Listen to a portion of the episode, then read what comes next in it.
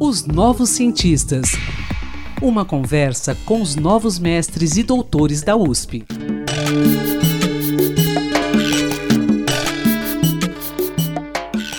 Bom dia, ouvintes da Rádio USP. Eu sou Antônio Carlos Quinto e estamos começando mais um bate-papo em nosso podcast Os Novos Cientistas. Quem nos visita hoje é a educadora Débora Silvestre Messias Alves. Ela é autora do estudo de mestrado intitulado O Ensino de Literatura Afro-Brasileira nos Livros Didáticos. A pesquisa contou com a orientação do professor Jefferson Agostini Melo e teve como principal objetivo analisar a abordagem da literatura afro-brasileira nos livros didáticos de literatura voltados ao ensino médio. A pesquisa foi apresentada na Escola de Artes, Ciências e Humanidades da USP, mais conhecida como USP Leste. Bom dia, Débora, tudo bem? Seja bem-vinda aqui aos Novos Cientistas. Bom dia, Antônio Carlos, bom dia, ouvintes, e muito obrigada pelo convite. Débora, qual foi o objetivo central aí da sua pesquisa?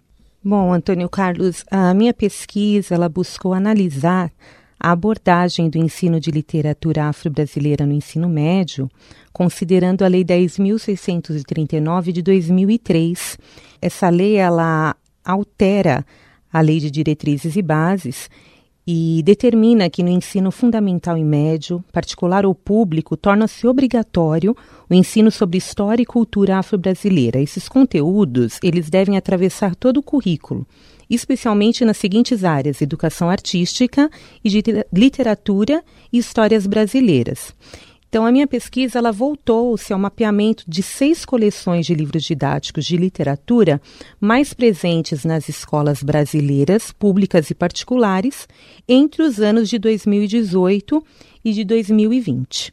Essas obras, né, é bom a gente pontuar que essas obras elas foram produzidas antes da Base Nacional Comum Curricular e da implementação do novo ensino médio.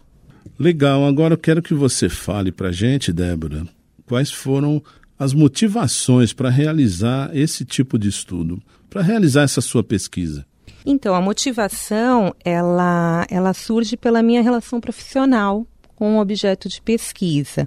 Eu trabalhei no ramo editorial didático durante alguns anos, eu sei o quanto a produção desses materiais é intensa e é tensa, são muitos colaboradores envolvidos, prazos e diretrizes oficiais que devem ser cumpridas. Então, ele é um material realmente complexo. Para entender o livro didático, é importante analisá-lo de uma maneira abrangente, né? não considerando apenas uh, os aspectos pedagógicos ou relacionado à ciência que se destina. Então, eu, eu busquei aprofundar a análise em três facetas, né? O livro didático como mercadoria, como subsídio ao professor e como reflexo de práticas culturais.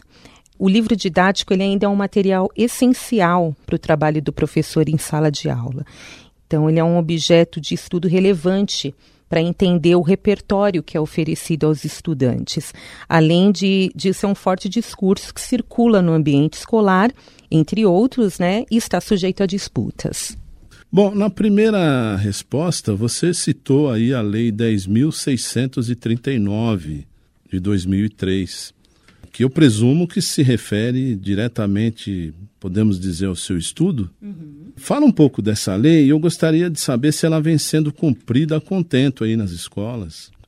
Então, como eu disse, né, essa lei ela altera a Lei 9.394 de 96, que é a Lei de Diretrizes e Bases de Educação, né, e espera-se que ela seja de fato é, cumprida nas escolas em todo o território nacional de fato, né, o que, o que nós vemos é que ano que vem ela completa 20 anos, mas infelizmente, em relação às obras didáticas desse recorte, que foi o da pesquisa, é, em relação ao estudo de literatura, ainda há muito que ser feito.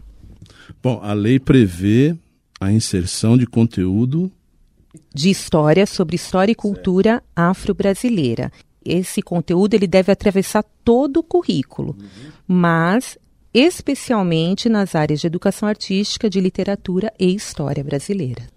Legal. Agora eu quero que você defina também o que vem a ser literatura afro-brasileira. Algumas nomenclaturas relacionadas a essa literatura.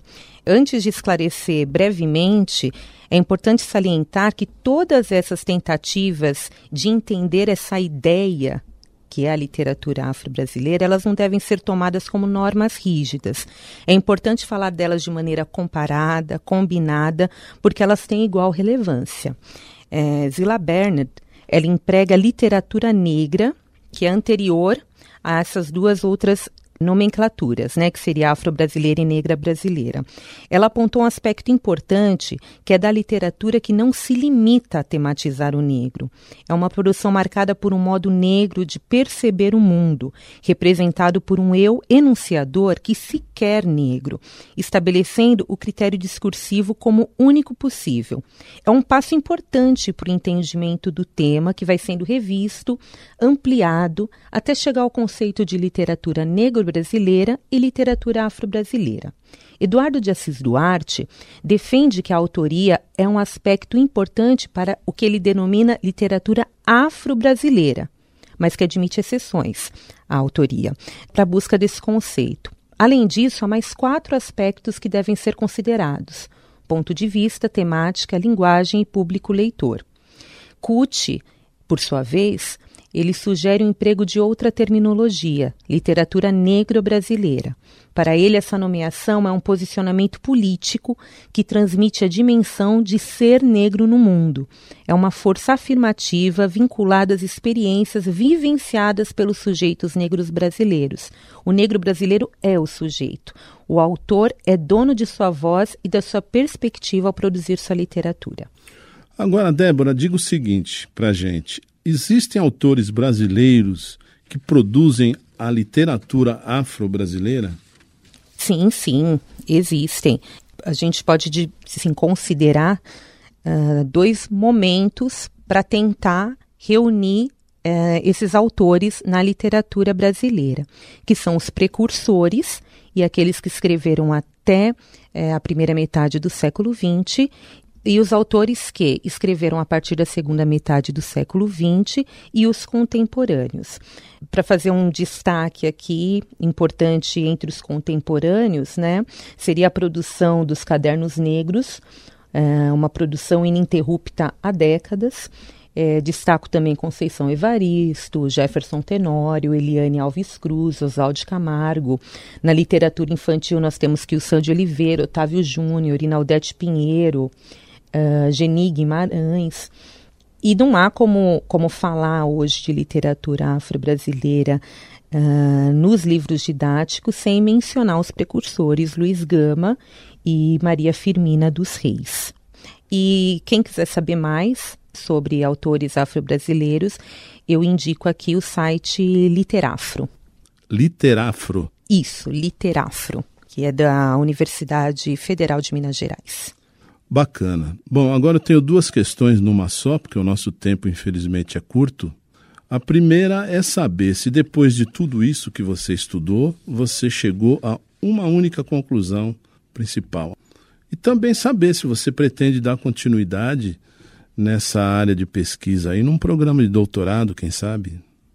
É, eu não cheguei a uma, que eu elenquei quatro, tudo bem? então tá.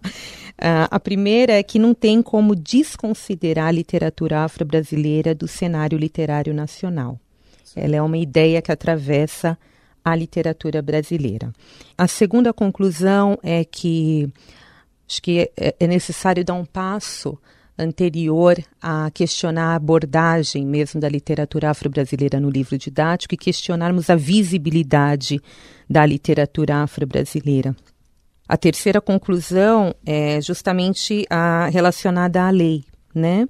A existência da lei de quase 20 anos não garantiu que a literatura afro-brasileira fosse contemplada de maneira satisfa satisfatória.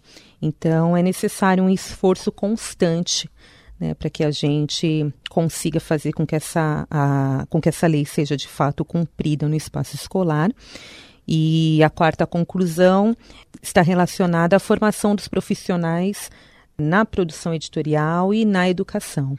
Né? É necessário investir nessa formação para que, de fato, essa abordagem seja feita de maneira adequada, como esperamos. Né?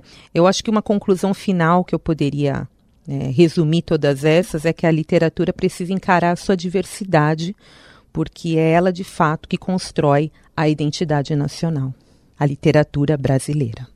Com relação a um possível doutorado? Ah, sim, né?